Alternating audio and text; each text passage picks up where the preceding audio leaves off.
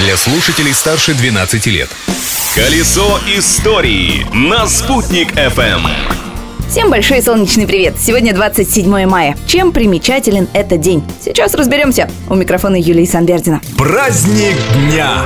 Общероссийский день библиотек или День библиотекаря отмечается сегодня. Приурочили эту дату ко дню основания в 1795 году первой государственной общедоступной библиотеки России. Она, кстати, существует до сих пор. Российская национальная библиотека располагается в Санкт-Петербурге, у которого, кстати, сегодня день рождения. Он был основан 27 мая 1703 года. А значит, творению Петра сегодня исполняется 318 лет.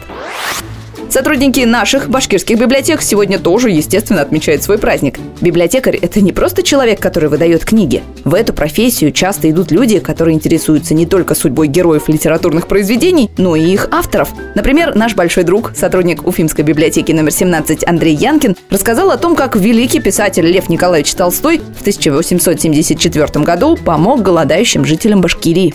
После его обращения, как писателя, уже его вся же Россия знала, были собраны деньги, деньги в сумме 1887 рублей и 21 тысяча пудов хлеба для голодающих.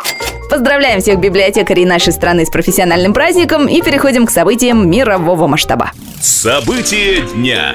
Да, чудные дела твои, господи. Именно такое послание было впервые отправлено азбукой Морзе в этот самый день в 1844 году. Послание из Вашингтона в Балтимор дошло быстро и точно. Оборудование с тех пор очень сильно изменилось, но азбука Морзе актуальна и в наши дни, ведь этот код можно передать и визуально, и с помощью звука, и с помощью света. Можно даже проморгать зашифрованное сообщение.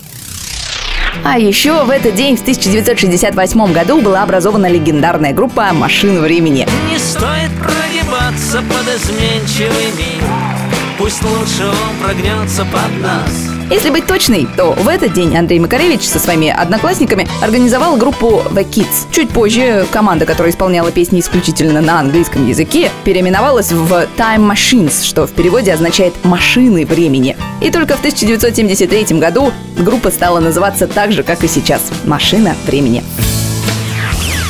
Наша машина времени, целью которой являются интересные факты из истории дня, на этом свое движение завершает. Но завтра снова в путь, ведь прошлым нельзя жить, но помнить его необходимо.